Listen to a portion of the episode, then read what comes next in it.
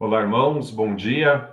Começamos hoje a aula sobre Amós, Joel e Obadias, dando continuidade ao tema da classe ministrada pelo presbítero Solano e pastor Leandro sobre Conheça a Sua Bíblia. Nós estamos fazendo uma introdução ao longo de todos os livros bíblicos. Hoje estudaremos três livros de forma um pouco mais compacta. Cada livro poderia ser dado em uma aula, às vezes até em várias aulas então, hoje, um pouquinho mais sucinta, o, sucinto a abordagem de cada um desses livros, mas com certeza nos auxiliando a entender um pouco melhor como funciona os livros proféticos e como a Bíblia ela é rica em diversos gêneros e apontando sempre para a mensagem principal de Cristo Jesus como nosso substituto perante o Senhor, aquele que comprou a nossa redenção.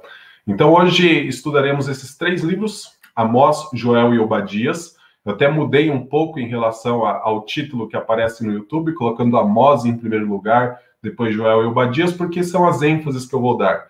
Uma vez que Amós tem nove capítulos, Joel tem três, Obadias tem um, eu, eu ah, planejei minha aula de acordo com, ah, com o tamanho de cada um dos livros. Além disso, Amós é um livro ah, muito querido para mim, porque foi o livro onde eu desenvolvi minha monografia no seminário, abordando a temática do Dia do Senhor, ou Dia de Avé, segundo Amós. Então, eu vou dedicar um pouquinho mais de tempo falando de Amós, mas também vamos apontar um pouco algumas características, principalmente de, de contexto, de data, de Joel e Obadias, e principalmente, ao final, tentar responder a seguinte pergunta: como a justiça e a misericórdia de Deus se relacionam, principalmente em relação a esse tema que é o dia do Senhor. Mas antes de começarmos nossa aula, vamos orar, vamos nos colocar diante do Senhor pedindo a iluminação dele. Santo Deus, nós somos gratos pela nossa vida, Pai, e nós te louvamos por mais um dia que a sua misericórdia se renovou sobre nós. Te agradecemos, ó Pai, nesse momento por podermos estudar a sua palavra. Abençoa, Pai, que possamos ter a compreensão a respeito desses três livros proféticos e como eles nos instruem, ó Pai, a uma vida de santidade perante o Senhor e de um constante reconhecimento da sua misericórdia sobre nós. Nossa oração, ó Pai, é no nome santo de Cristo Jesus. Amém. Meus irmãos, então, compartilhando aqui a apresentação, nós vamos ah, enxergar primeiro o livro de Amós no seu contexto histórico principalmente olhando para sua autoria e data. O livro de Amós ele carrega o título, né? O título dele vem do nome do profeta responsável pela sua escrita. Nós enxergamos logo no primeiro versículo que essas são palavras que em visão vieram a Amós. Então, Amós é o profeta responsável por este livro, e de todos os profetas menores, ou aqueles profetas que ah, na tradição judaica, geralmente são chamados de os doze, né, ou os doze menores, nós enxergamos Amós como que tem o maior número de referências históricas. Então, nós conseguimos datar com um pouco mais de precisão Amós do que os outros livros dos profetas menores. Nós vamos olhar, por exemplo, para Joel e Obadias, nós vamos ter um pouco de dificuldade de tentar identificar exatamente em que momento ou o profeta profetizou, né, entregou a sua mensagem, ou até mesmo o momento em que o livro foi escrito. Amós é um pouquinho mais fácil por conta de um grande número de referências históricas que ele nos mostra. A primeira delas é que ele nos diz que a sua escrita foi nos dias de Uzias, rei de Judá, e nos dias de Jeroboão, filho de Joás, rei de Israel. É bem interessante que esse primeiro versículo fala que é nos dias de Jeroboão, filho de Joás, ou seja, já apontando qual Jeroboão era. Em Israel, reino do norte, né? Nós temos que lembrar que os profetas, eles começaram sua atividade já com o reino dividido. Nós temos Elias, Eliseu, né? Os primeiros profetas, digamos assim, profetas por natureza ou pelo chamado de Deus, eles já eram no reino dividido. Então, Jeroboão é um dos dois Jeroboões que tem na história. E esse aqui é o segundo Jeroboão, por isso ele está caracterizado como filho de Joás. O primeiro Jeroboão foi aquele que, nos dias ah, de Roboão, filho de Salomão, o reino foi dividido. O reino do sul ficou sob o domínio de Roboão, reino do norte ah, de Jeroboão I. Esse Jeroboão da época de Amós é Jeroboão II. Esta visão também é dita logo no início do livro, foi dois anos antes do terremoto. E é bem interessante que no texto hebraico a palavra terremoto, ela é caracterizada, é um terremoto que possivelmente marcou muito a época a, do povo de Israel. Então deve ter sido um terremoto de grande magnitude, porque o mesmo terremoto é mencionado no livro de Zacarias. Zacarias fala a respeito do dia do Senhor, e Zacarias fala que naquele dia as pessoas vão fugir do Senhor, como fugiram no dia dos, do terremoto dos tempos de Uzias. Então nós temos ah, que esse terremoto foi um evento muito marcante. E Amós fala que ele teve as visões dois anos antes do terremoto. Então nós temos aqui uma, um qualificativo, né, pelo menos uma identificação do tempo muito precisa. Então os judeus daquela época, né, ali do século VIII, do século VII, possivelmente conseguiam datar o terremoto e ao datar o terremoto também apontar quando então Amós profetizou, uma vez que ele fala que foi dois anos antes deste terremoto. A identificação dos dois reis, né, de Uzias e de Jeroboão II, pode nos ajudar a identificar que Amós pregou por volta do ano 160 antes de Cristo.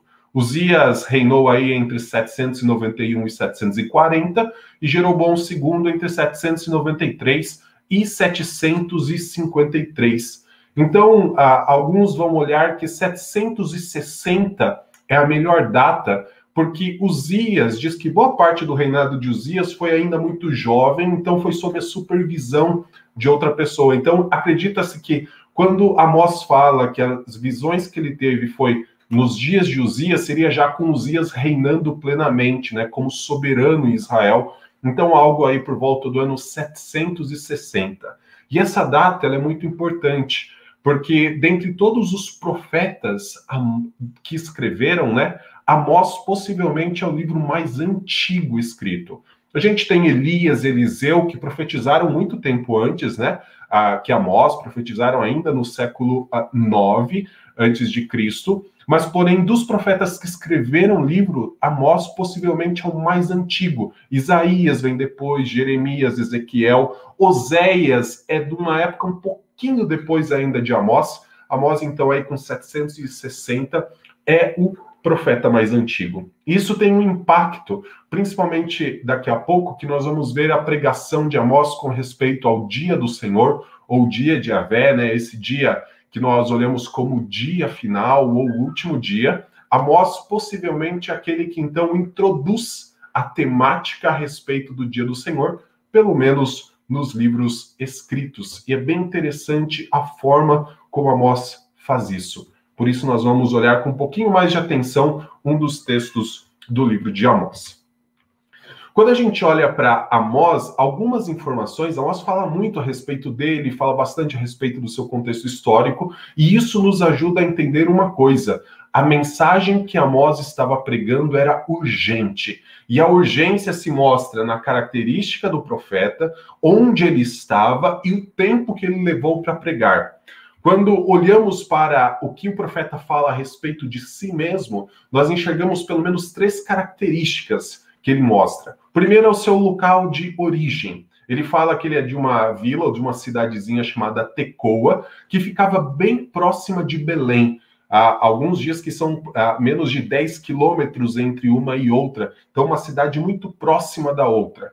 Ah, no, a segunda característica que nós temos é que as atividades profissionais dele era de pastor ou boieiro e também como colhedor de sícomoros. Em, do, em dois momentos ele fala a respeito disso, uh, e lá no capítulo 7, versículo 14, que tem a, uma narrativa que cumpre um papel retórico, mostrando a urgência uh, da pregação de Amós, nós enxergamos que esta informação dele ser colhedor de sícomoros nos ajuda a entender também o período em que ele pregou, já fala um pouquinho mais sobre isso na sequência. E a outra informação que nós temos, e que pode parecer estranha no primeiro momento, é que Amós mesmo não se identifica como um profeta. Ele fala que ele não era um profeta. O mesmo capítulo 7, versículo 14. Por que ele não era um profeta? Porque Amós possivelmente não teve aquela formação, e era muito comum na época de Israel, formação profeta, de profetas junto ao templo, uh, profetas que eram responsáveis por ensinar a lei lá do Pentateuco ao povo. Amós não tem essa formação. Ele fala: Eu sou boieiro e eu sou colhedor de sicômoros. Eu não sou um profeta. Então nós nos perguntamos como Amós veio a ser um profeta. E a grande resposta que nós temos é: Deus chamou ele para esta tarefa, para essa missão, essa missão pode não ter sido longa, pode ter sido algo muito específico, mas Amós levou consigo todo o significado da sua profecia. Quando nós estudamos a respeito de profetas, nós precisamos entender que o profeta não carrega apenas uma mensagem. Muitas vezes o profeta vive em sua própria pele a mensagem que ele prega. Deixa eu usar dois exemplos aqui. Um deles é o de Elias, quando Elias precisou uh, pregar a respeito do juízo de Deus que traria uma seca durante três anos e meio. Ele falou a Acabe e ele viveu esse período de dificuldades. Ele vai para a região de Sarepta, ele vê ali a, aquela mulher né, com seu filho à beira da morte, passando pela dificuldade da seca. Nós vemos ele perto daquele ribeiro, sendo alimentados por corvos. Elias vive isso. Miqueias um dia precisou pregar a respeito de que Judá seria levado para o exílio, e Miqueias fala que ele próprio andava acorrentado e nu. Ele vivia essa mensagem para mostrar a gravidade daquilo que estava diante dele. E nós enxergamos com Amós algo semelhante lá no capítulo 7. Ele não apenas fala a respeito do juízo de Deus, que traria a destruição sobre o reino do norte, veremos daqui a pouco, quando estudarmos o texto, o que significa essa destruição, mas ah, ele também eh, vive algo na sua própria pele. Ele deixa a sua região, vai até a região de Betel, que fica no Reino do Norte, o local de origem de, de Amós é em Tecoa, no sul de Belém, no Reino de Judá. Então ele atravessa a fronteira, vai até Belém para entregar a sua mensagem. Essas três informações vão nos ajudar a entender que a mensagem que Amós está pregando é uma mensagem urgente e requer uma mudança urgente no comportamento de Israel, senão a, a nação seria destruída. Outra coisa importante para nós a pensarmos a respeito dos profetas é que os profetas eles não surgiam quando as coisas estavam muito boas na espiritualidade de Israel. Quando Israel estava bem, não existia tantos profetas. Na verdade, a gente nem tem menção de profetas em períodos bons. Profetas geralmente surgem em períodos ruins da espiritualidade do povo de Deus, justamente como alerta. A principal mensagem que geralmente os profetas carregam consigo são mensagens a respeito do juízo de Deus, do julgamento. Então nós enxergamos um Amós surgindo, Miqueias surgindo, qualquer outro profeta como Elias surgindo, geralmente está trazendo uma mensagem de juízo. Geralmente eles enxergam para a sociedade como a sociedade está vivendo a razão do juízo de Deus. Quando olhamos também para outra informação que está aparecendo logo no início, né, o terremoto, esse evento sísmico parece ter um papel muito importante na pregação de Amós. Ele vai falar desse evento como um marco histórico, Dois anos antes foi a sua pregação, mas ele também falará desse evento como um sinal do juízo de Deus, lá no capítulo 2, versículo 16, contra Israel. E é bem interessante como a palavra inspirada utiliza as características do autor. Para falar a respeito do terremoto, Amós, que é um boieiro, né, um homem do campo, colhedor de sícomoros, fala que ao invés de ser um terremoto, né, um evento sísmico, fala que a carroça e os feixes que estão sobre a carroça vão tremer. Então é interessante, né? Deus usa a característica do profeta, a simplicidade do profeta como homem do campo para descrever a presença de Deus. Sempre que se fala em terremoto, ou pelo menos na maioria das vezes se fala em terremoto na Bíblia, pensa-se em assim, Deus tocando a terra e por isso a terra se abalando. E também essa ideia do terremoto está presente nas visões finais de Amós, lá no capítulo 8, uh, ah, versículo 4, capítulo 9, versículo 5. Vou tomar uma água aqui, meus irmãos, estou com uma inflamação na garganta, peço desculpas, mas nós vamos ver minha voz falhando um pouco.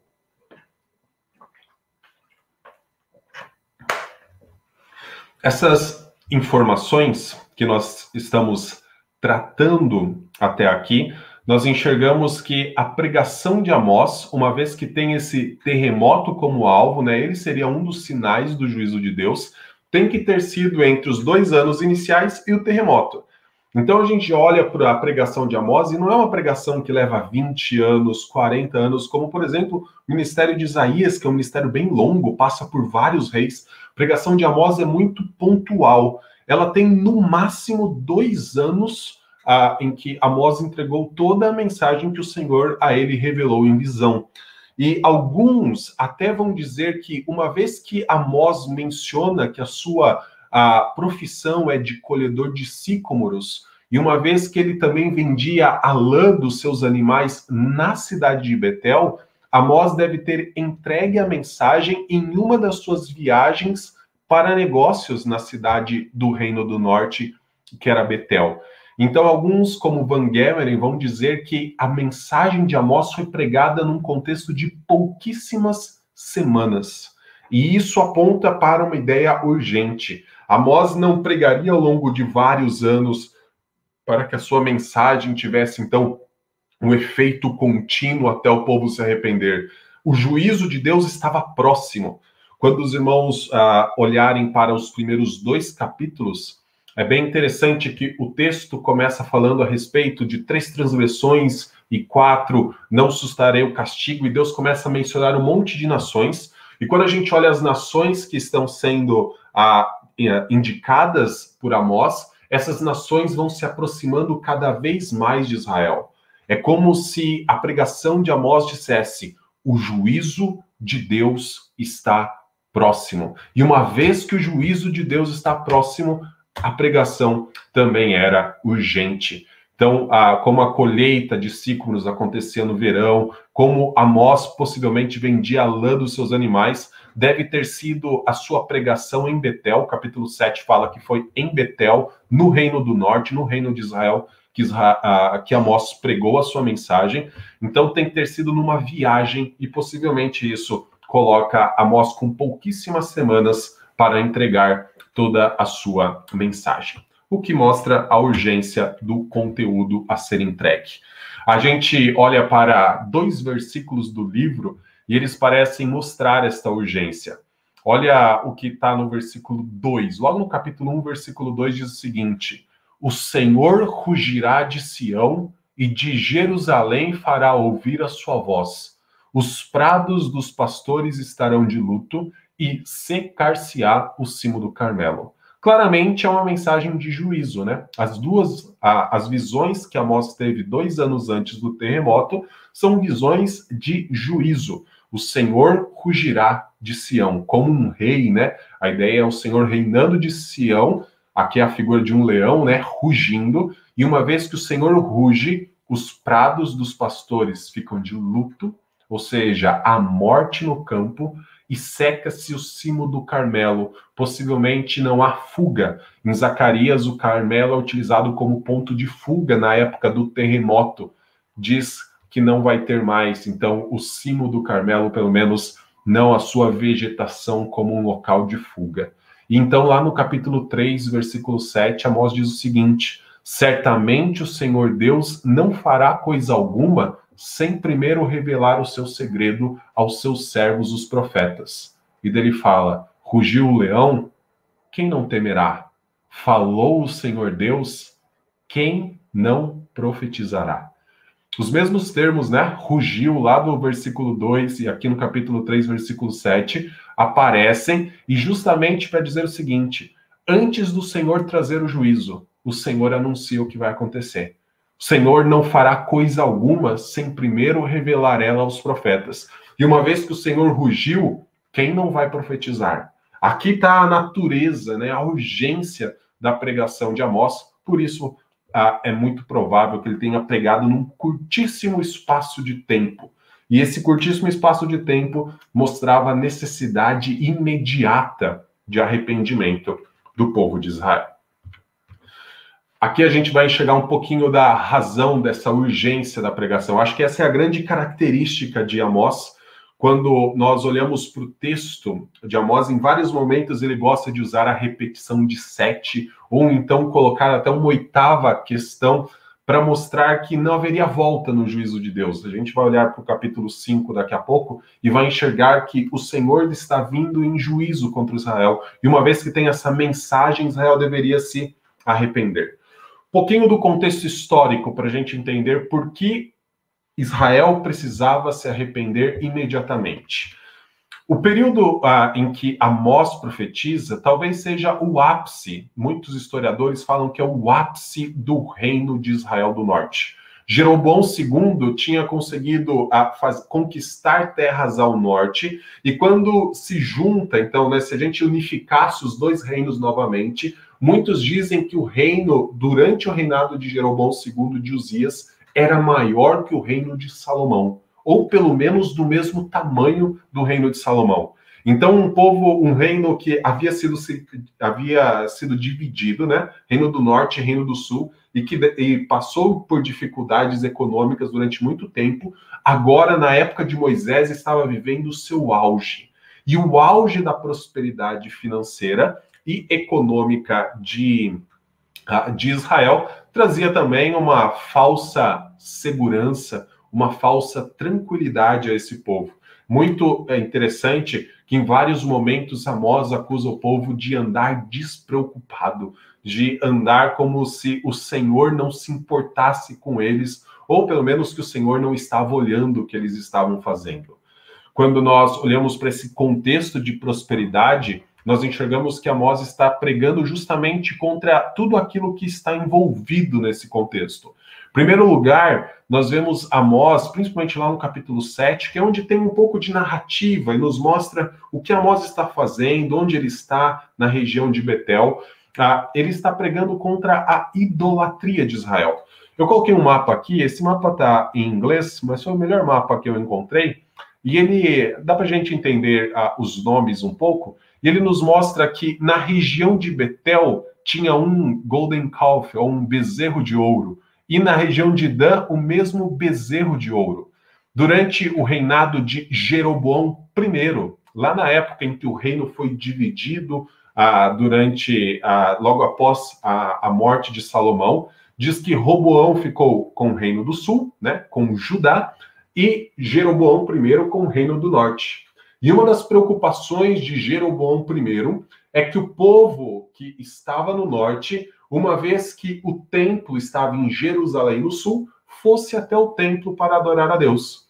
Então, Jeroboão I, na sua estratégia de manter o seu domínio sobre o povo do norte, colocou um bezerro no norte, lá em Dan, e colocou um bezerro de ouro no sul, na cidade de Betel. E é ali que Amós está pregando, então, contra a idolatria que estava sendo mantida até Jeroboão II. Lembra que quem fez os bezerros foi Jeroboão I. Isso está em primeiro livro dos Reis, capítulo 12. Mas Jeroboão II continua essa idolatria. Capítulo 7 mostra Amazias, o sacerdote de Jeroboão II, repreendendo Amós pela pregação.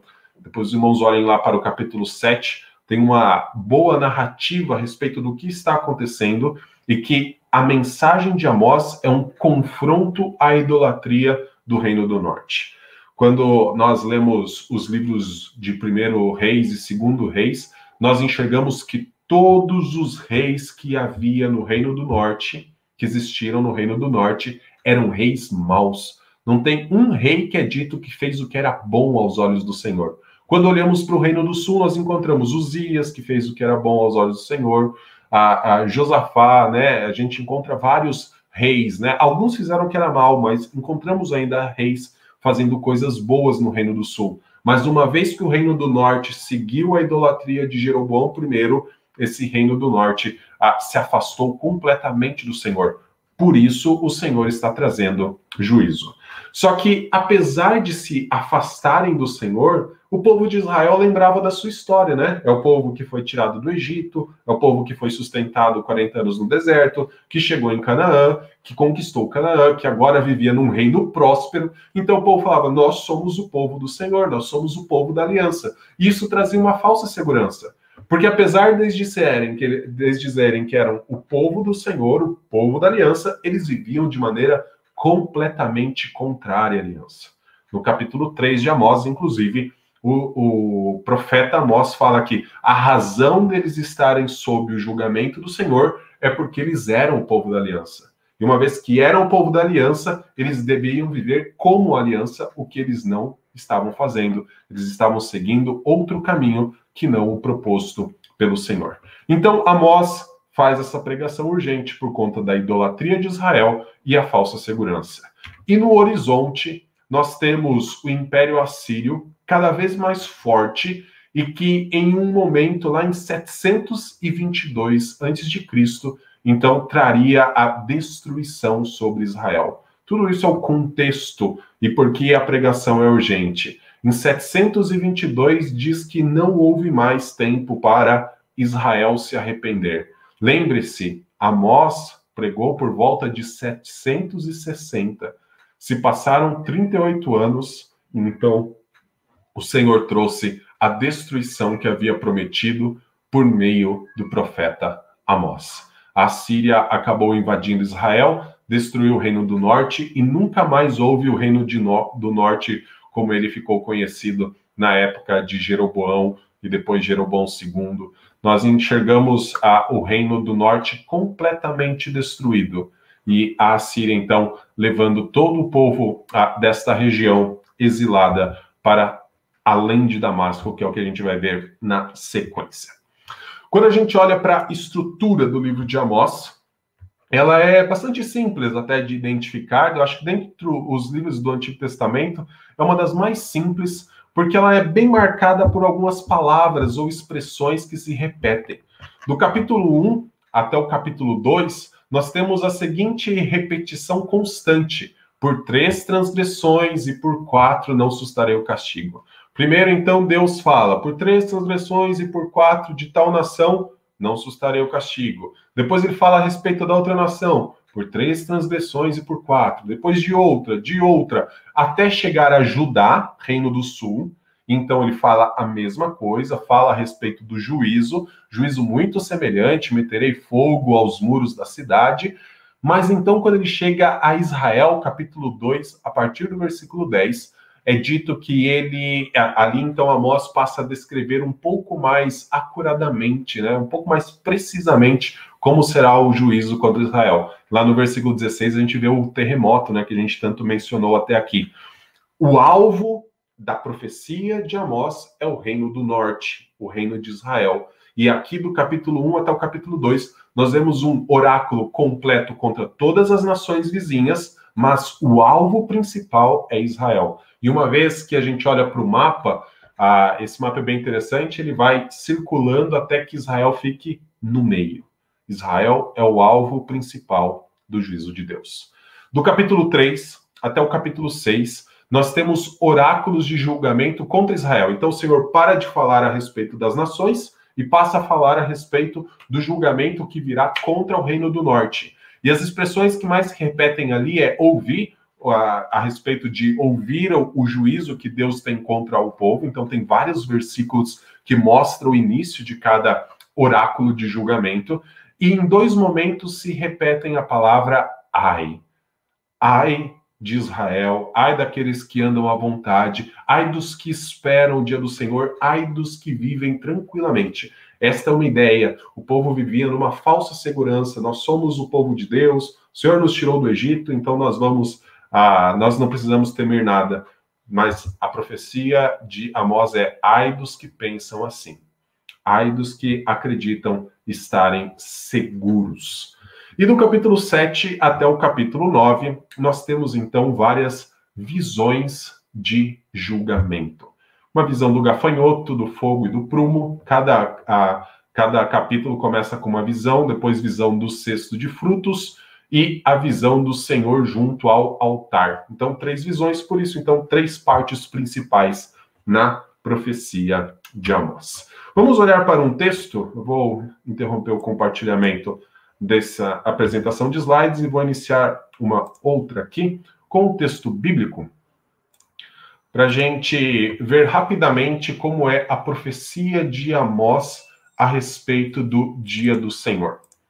Então aqui nós temos Amós. Peço até que você que está talvez folheando a sua Bíblia, abra aí no capítulo 5, versículo 18 até o versículo 27.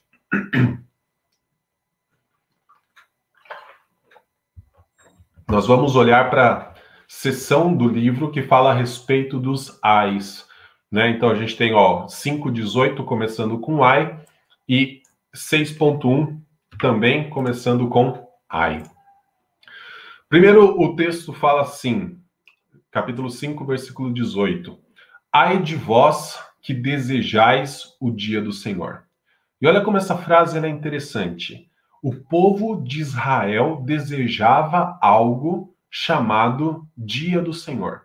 Esse Dia do Senhor, para a gente apenas a, termos a compreensão, não é o domingo, nesse caso.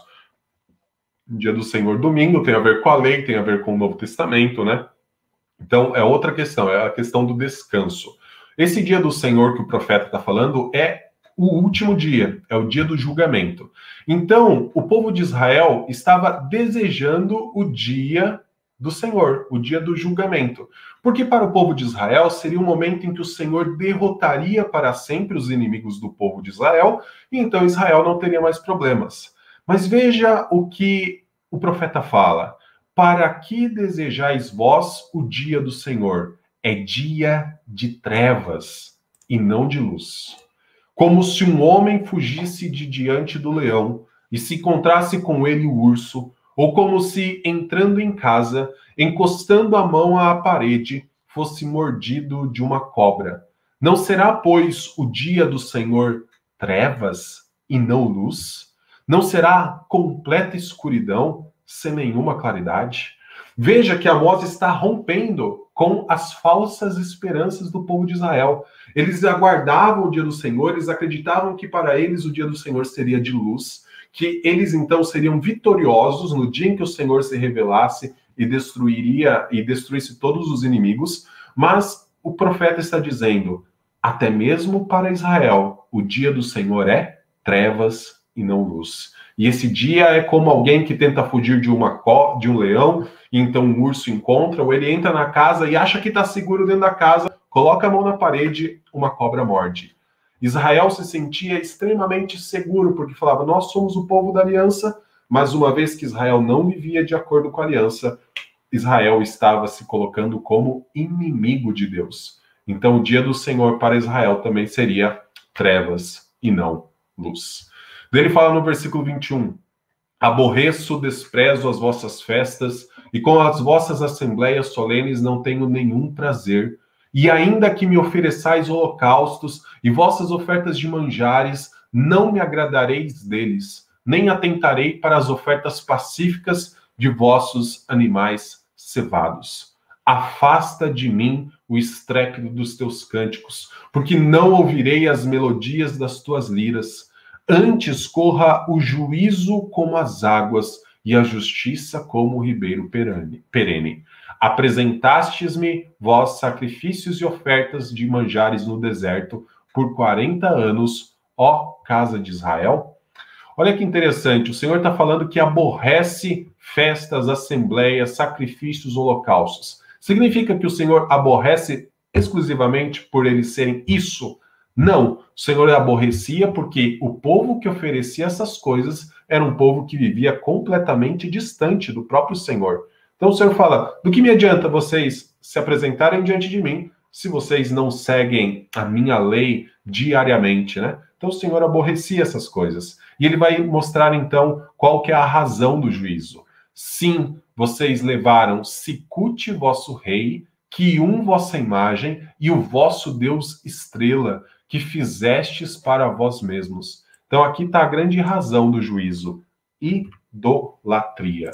O povo estava adorando outros ídolos, ídolos daquela região. Não era apenas os dois bezerros colocados em Dan e Betel, eram outros deuses. E por isso o Senhor fala o seguinte: Assim vos desterrarei para além de Damasco. E aqui está a sentença. Diz o Senhor, cujo nome é Deus dos exércitos. Para além de Damasco, quando acontece isso? Em 722 a.C., quando o Senhor então destrói completamente Israel, destrói Samaria por meio do Império Assírio, leva todo o povo cativo para além de Damasco, e a expressão desterrar, ela é muito pesada, porque a grande promessa do Senhor para Israel é que eles teriam terra em Canaã. E uma vez que eles vão ser arrancados da terra, nós enxergamos aqui o juízo de Deus. E o versículo 1 do capítulo 6 mostra o que o povo estava vivendo. Ai dos que andam à vontade e dos que vivem sem receio no monte de Samaria, homens notáveis da principal das nações, as quais vem a casa de Israel. Grande problema do povo é que o povo estava vivendo uma vida tranquila, acreditando que a sua prosperidade econômica asseguraria a vitória, acreditando que o seu nome como povo de Deus asseguraria os benefícios da aliança, mesmo que eles estivessem vivendo como povos de fora da aliança, vivendo em pecado de idolatria, vivendo baseados em uma segurança falsa. Então, o juízo de Amós é para alertar o povo: abandone a falsa segurança, abandone a falsa expectativa. O dia do Senhor é trevas, o dia do Senhor não é luz. Então, nós enxergamos com esse dia do Senhor lá do futuro para Amós. Ele começaria em 722, né? As profecias geralmente elas têm um duplo comprimento. Primeiro momento seria 722, mas ainda existe aquele dia final ou o dia do juízo, como nós conhecemos. Então a mensagem de Amós é uma mensagem de uh, é uma mensagem de juízo para que o povo uh, se arrependa dos seus pecados. Voltando aqui então para a nossa apresentação de slides, esta é a mensagem de Amós. Vamos olhar rapidamente para a mensagem de Joel e também de Obadias e depois no final tentar linkar as três, mensagem dos três profetas. Falando a respeito de Joel, nós primeiro precisamos entender quando Joel profetizou. Tenho poucos minutos de aula, por isso eu reduzi um pouco mais essa, essa parte, tanto de Joel quanto de Obadias. Joel uh, é um livro difícil da gente identificar a data dele, tanto da sua pregação quanto da escrita do livro. Alguns apontam, uh, na verdade, a grande maioria dos autores apontam para um profeta do período pré-exílico, pré-exílio, ou seja, um profeta que ah, profetizou antes de 586, né, ali 605 a 586, período em que a, a Judá começou a ser exilado, e alguns até falam que Joel é anterior a Amós. Mas nós temos uma dificuldade por conta de algumas informações que tem dentro do livro. Então, eu acredito que a Joel é um profeta do pós-exílio. Eu vou tentar mostrar para os irmãos o porquê que eu acredito nisso. Primeira coisa, nós olhamos para o livro de Joel, pode olhar aí no capítulo 3, versículo 2 a 3. Ele fala que o exílio parece ser um evento passado. Então, Joel não está profetizando a respeito do exílio, mas ele está falando a respeito do exílio como algo que já aconteceu. Segundo lugar, nós olhamos para o livro de Joel e, diferente de quase todos os livros proféticos, não há menção de rei. Então, se não há menção de rei, possivelmente já é num período em que os reis não reinavam mais. E esse período é pós-exílio. Depois que Judá volta do exílio, não há mais rei sobre Israel. Vai aparecer um rei gentílico lá na frente, já século I, mas um rei ah, de Israel mesmo não existe mais e o livro não menciona nenhum rei. Então, alguns acreditam que esse livro é pós-exílio, esse livro já é com o povo tendo retornado à terra de Canaã depois do exílio babilônico. Aqui, a conquista de Jerusalém é mencionada, diz que é, a linguagem poética de Joel é: os inimigos correram sobre os seus muros. Então, mostra que a, a, conquista de Jerusalém já tinha acontecido. E diferente de outros livros proféticos mais antigos, não há denúncias contra a idolatria e o templo parece desempenhar um papel positivo.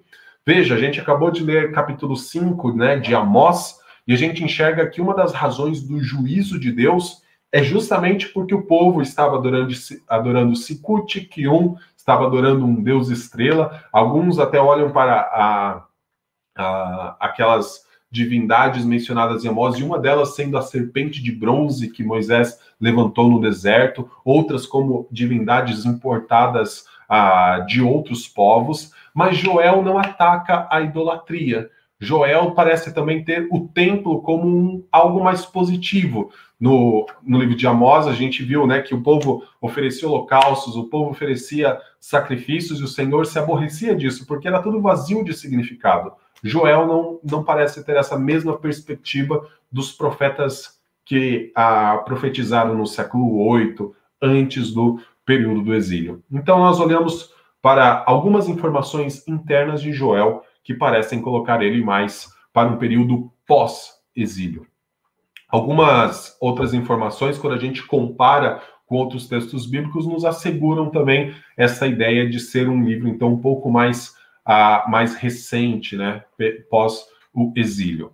Primeiro, nós olhamos que Joel, ali no capítulo 1, versículo 10, desculpa, fala a respeito de uma seca que viria sobre o cereal, sobre a vide e sobre as olivas. Ah, e Ageu, lá no capítulo 1, versículo 11, diz que houve uma seca sobre cereal, sobre o vinho, né, o produto da vide, sobre o azeite, o produto oriundo do processamento de olivas. E nós enxergamos para essas duas informações, elas são muito parecidas. E Ageu é um livro muito datado. Ageu faz referência a reis persas, faz referência a sacerdotes da época do retorno do exílio. Então, alguns vão olhar que tanto Joel quanto Ageu estão falando a respeito do mesmo evento, um mesmo período de seca que aconteceu na nação de Judá, na terra de Jerusalém. O profeta Ageu ele deixa bem claro a razão de existir a seca. É porque a casa do Senhor permanecia em ruínas. Nós conhecemos um pouquinho mais a pregação de Ageu, talvez, do que a de Joel.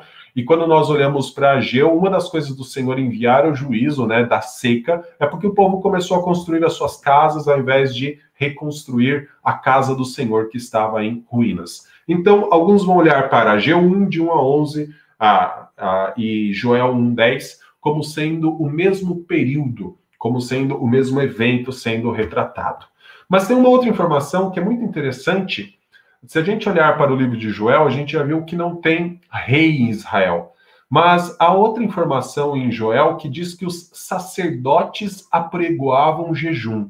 E quando nós olhamos para o restante da Bíblia, para os livros mais antigos que falam a respeito da época em que havia reis em Israel, esse ato de apregoar jejum parece ser algo próprio do rei. Era o rei que fazia isso.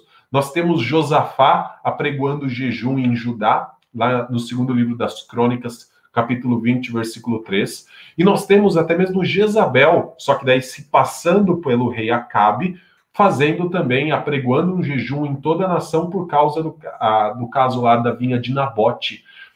E quando a gente olha para o período pós-exílio, daí sim parece que os sacerdotes apregoavam jejum. Então a gente tem uma informação bem interessante que parece apontar para Joel como esse profeta do período pós-exílio. Essa é apenas uma informação ah, para a gente datar, né, para a gente enxergar onde acontecem as profecias. Mas quando a gente olha para o livro de Joel, ele tem uma mensagem, né, um tema bem claro. E esse tema parece ser novamente o dia do Senhor. A Tramper Longman ele afirma o seguinte: o livro de Joel apresenta o dia do Senhor, esse dia terrível de julgamento sobre as nações, mas também como um dia em que o Senhor mostraria compaixão e misericórdia por aqueles que dentre o seu povo estiverem arrependidos invocarem o nome do Senhor. É do livro de Joel uma das citações mais, ah, mais interessantes de todo o Novo Testamento no dia de Pentecostes.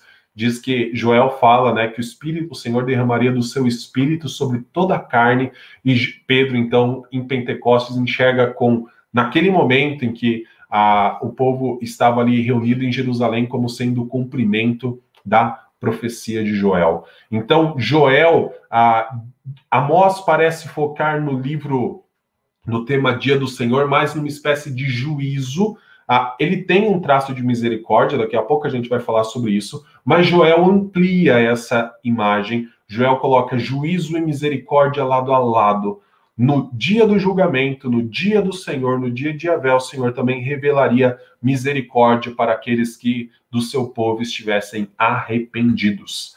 A estrutura do livro é dividida em duas, basicamente. Primeiro, o Senhor fala a respeito do julgamento contra Judá e o dia do Senhor. Então, até o capítulo 2, versículo 17, nós temos um juízo contra Judá. Só que daí do capítulo 18 até o versículo 21 do capítulo 3, nós temos então a demonstração da misericórdia do Senhor e um julgamento então contra as nações. Então aqui nós enxergamos que a mensagem principal de Joel, ainda tendo o dia do Senhor como tema, é justamente da misericórdia que o Senhor traria também por meio do seu julgamento. Justiça e misericórdia de Deus, elas não são contraditórias, são coisas que caminham juntos, são atributos do Senhor que caminham juntos. O Senhor precisa julgar o pecado, mas uma vez que ele fez isso a, em favor do seu povo sobre Cristo Jesus, seu povo encontra misericórdia. Nós vamos ver isso aqui daqui a pouco. Então, rapidamente, né, eu falei que o livro de Joel seria um pouquinho mais curto, quis focar um pouco mais em Amós, agora um pouquinho mais curto ainda o livro de Obadias. Afinal, Obadias tem um capítulo, mas essa mensagem nos ajuda a entender um pouco da organização do próprio Antigo Testamento. É bem interessante. Quanto ao livro de Obadias, ah, nós ah, olhamos para Obadias e é possível que a gente tente identificar o profeta Obadias com o Obadias da época de, ah, de Elias, né? Aquele homem que servia a Acabe, e, mas servia acima de tudo ao Senhor e acabou escondendo, né, para que Acabe e Jezabel não matassem, 100 profetas, né, de 50 e 50, alimentando eles com pão e água. Então, alguns tentam dizer que o Obadias a, o profeta Obadias é o mesmo Obadias da época de Elias. Mas eu acredito que nós temos que olhar eles como dois personagens, né, duas personagens diferentes da história de Israel. O profeta, ele viveu tempos, ah, séculos depois do Obadias da época de Elias. O profeta Obadias provavelmente profetizou durante o período do exílio. E por que dessa afirmação? Então a gente tem Amós bem antes do exílio, 760 a.C., Joel por volta do ano 520 a.C., pós-exílio, e Obadias um pouco antes de Joel. Então Obadias estaria ali no meio entre Amós e Joel. Obadias possivelmente ah, profetizou durante o período do exílio, porque a sua principal ênfase é a respeito no papel que Edom, né, a nação vizinha, né, que é originária de Esaú, né, temos Jacó que dá origem a Israel, e Esaú, que dá origem, então, a Edom. Ah, e Edom desempenhou um papel muito terrível quando Judá foi exilado. Ah, no exílio de, de Judá, diz que Edom desempenhou um papel de até mesmo entregar a, a, o povo de Jerusalém aos babilônicos. Então, Obadias faz uma acusação bem longa, do versículo 5 até o versículo 14, de um único capítulo, a respeito do papel que Edom teve. Por isso, ele fala a respeito, bastante a respeito do juízo que o Senhor derramaria sobre Edom. E é bem interessante que algo semelhante é falado por Ezequiel, lá no capítulo 25, versículo 12, e também por Jeremias, no livro das Lamentações, capítulo 4, 18 a 22. E nós sabemos, né, ah, já tivemos aula sobre esses dois profetas, que eles são profetas que ah, permaneceram ali no período do exílio. Ele, Jeremias começa um pouquinho antes e vai até o exílio, Ezequiel já é um profeta ah, do período do exílio. Então, alguns vão datar aí Obadias do ano 580 por conta da mensagem parecida, pelo menos com trechos de Ezequiel e Lamentações de Jeremias. Qual é o tema do livro de Obadias, esse livro de apenas um capítulo? O juízo de Deus contra as nações e a restauração do povo de Deus e de seu reino são os temas principais de Obadias. Então, primeiro, Obadias fala a respeito do juízo de Deus, principalmente contra Edom, mas depois Obadias fala da restauração do povo de Israel e também do estabelecimento do reino de Deus. O livro tem três partes principais. Primeiro, o anúncio em 15 versículos aí do julgamento contra Edom. uma promessa de restauração de Israel em três versículos e depois uma promessa de restauração e também o reino do Senhor nos três versículos finais. E assim encerra o livro de Obadias, um livro extremamente curto, mas que coloca também a mensagem profética de juízo e misericórdia. Talvez seja essa a grande característica da maioria dos profetas. Todos eles carregam a mensagem do juízo, mas sempre mostra que o Senhor vai mostrar, vai revelar a sua misericórdia também para um remanescente. O tema do remanescente é muito importante em todos os livros proféticos do Antigo Testamento. Meus irmãos, em uma hora, então a gente aí ah, já estamos a 55 minutos de aula, vamos chegar a uma conclusão sobre como os três livros se relacionam. Afinal, eles fazem parte do mesmo livro escrito por Deus, a Bíblia. Deus é o autor divino ah, tanto ah, do livro de Amós, como o livro de Joel, como o livro de Obadias. E é muito interessante que esses livros, apesar da distância histórica entre eles, um do século 8, dois do século 6, um do período pré-exílico, um do exílio, um do pós-exílio, eles compartilham temas, eles compartilham mensagens e eles foram agrupados na Bíblia muito próximos, né? Na nossa Bíblia vem Joel, Amós e Obadias na sequência. Então são ali junto com Oséias, os primeiros livros dos profetas menores. E eles compartilham dois temas de forma bem interessante. O primeiro tema que eles compartilham é o tema do dia do Senhor. Ah, eles tanto compartilham quando cada um desenvolve. O dia do Senhor para Amós é um dia basicamente de juízo, tanto contra Israel quanto contra as nações. Só que quando a gente chega em Joel, já é um, já é um, um dia tanto do juízo quanto da misericórdia.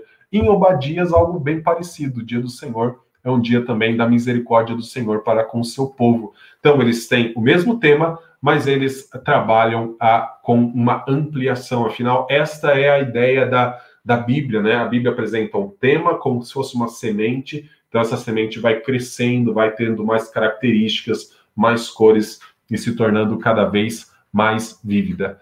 Amós, se nós olharmos para a história, é o primeiro profeta a falar a respeito do dia do Senhor. E ele tem que apagar uma noção que Israel tinha, que seria um dia de tranquilidade para o povo que vivia longe do Senhor. Então a gente olha para os outros profetas ampliando esta mensagem. Algo que é bem interessante também desses três profetas é que os três falam a respeito de Edom. Ah, e quando a gente olha falar a respeito desta nação, que ela é tão pequena, se a gente olhar para, para o mapa, é uma nação pequena, é uma nação que tem talvez como grande característica o se tornar inimiga, sendo que na verdade deveria ser, digamos, irmã de Israel, né? Afinal, Israel vem de Jacó, Edom vem de Esaú. Mas a gente enxerga que os três profetas colocam textos importantes a respeito de Edom. Edom primeiro é sempre caracterizado como alvo do juízo na pregação dos três. Se os irmãos olharem para o início do livro de Amós, os dois primeiros capítulos, lá tem aquela frase, né? Por três transgressões de Edom e por quatro não suscitarei ah, o castigo.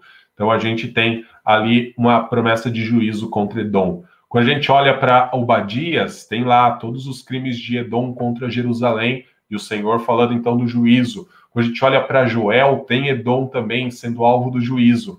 Porém, é também, quando a gente olha para o final do livro de Amós, diz que Edom é o representante das outras nações que também se estenderá a elas a misericórdia de Deus.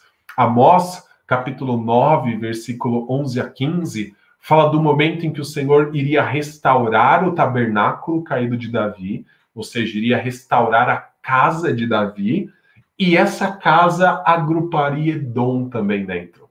E aqui a gente tem uma promessa do Antigo Testamento, na profecia de Amós, com Edom como, digamos, o cabeça das nações gentílicas, de que os gentios também seriam alcançados pela misericórdia de Deus. E é bem interessante que o livro de Atos enxerga em Cristo e na igreja o cumprimento das profecias de Joel e Amós com respeito à extensão da misericórdia de Deus sobre os gentios que livraria eles então da ira no dia do Senhor. Quando olhamos lá para Atos 2, eu já mencionei nessa aula, né? Pedro identifica que aquilo que o povo estava dizendo, esse, essas pessoas no dia do Pentecostes, né, estão embriagadas, por isso falando em outras línguas, né, por isso profetizando. Pedro fala, pelo contrário, o que está acontecendo aqui é o que foi prometido por intermédio do profeta Joel. No capítulo 15 de Atos, quando está o grande concílio de Jerusalém ali, reunido para discutir o que, que a gente faz com os gentios que estão crendo no evangelho, né? estão crendo na pregação. Então, estava tentando se estabelecer se eles deveriam ser circuncidados ou não. Diz que Tiago, né, presidindo aquele concílio, o presbítero Tiago, a irmão de Jesus, ele se levanta, então ele fala que ah, o que se cumpria né, com os gentios ah, sendo ah, crendo no evangelho era o que foi prometido por intermédio do profeta Amós, de que o tabernáculo de Davi seria reerguido. Então a gente tem no Novo Testamento cumprimento da profecia final de Amós, capítulo 9, versículo 11 a 15. O que isso significa? Os gentios podem escapar da ira de Deus por sua própria força, por sua própria vontade, não, mas pela misericórdia do Senhor por meio de Cristo Jesus. Assim como os judeus, os israelitas que também crerem em Cristo. Dia do Senhor é um dia de juízo, mas também é um dia de misericórdia. E é isso que os livros nos ensinam, que o justo Deus, ele precisa punir o pecado da idolatria, da falsa segurança, da falsa expectativa, pecado de não reconstruir, né, como a gente viu lá em Ageu, em Joel, o templo do Senhor. O Senhor precisa punir o pecado porque ele é um Deus justo. Mas, por causa da sua misericórdia com o seu povo, um dia ele puniu o pecado do seu povo no seu filho, Cristo Jesus. Deus continua sendo justo, mas a sua justiça derramada sobre Cristo Jesus, punindo, né, ali, então, esmagando Cristo Jesus sobre a cruz, permitiu que a sua misericórdia também alcançasse tanto aqueles que já eram do seu povo, né, e que então creram em Cristo Jesus, quanto aqueles que um dia foram seus inimigos. Eu acho que essa é a grande mensagem desses três livros. Eles nos mostram que justiça e misericórdia de Deus caminham juntas, porque o Senhor escolheu revelar a sua perfeita justiça em Cristo Jesus. Meus irmãos, esta era a aula que gostaria de trazer para os irmãos, um pouco corrida, ah, por conta da do fato de abordar três livros de uma vez só, mas também conseguindo focar em algumas mensagens principais. Espero que contribua para a vida dos irmãos. Convido os irmãos a lerem esses livros, né? São cerca de. Ah, são 13 capítulos, né? 9 de Amós, 3 de Joel, 1 de Obadias. Se o irmão dividir aí na, de segunda a sexta, né? Fica menos de três capítulos por dia, fica dois capítulos e pouquinho por dia. Isso pode ajudar bastante na leitura do irmão nesta semana a enriquecer a respeito da mensagem desses três profetas. Deus abençoe a todos, um ótimo domingo. Nos encontramos também no culto da noite.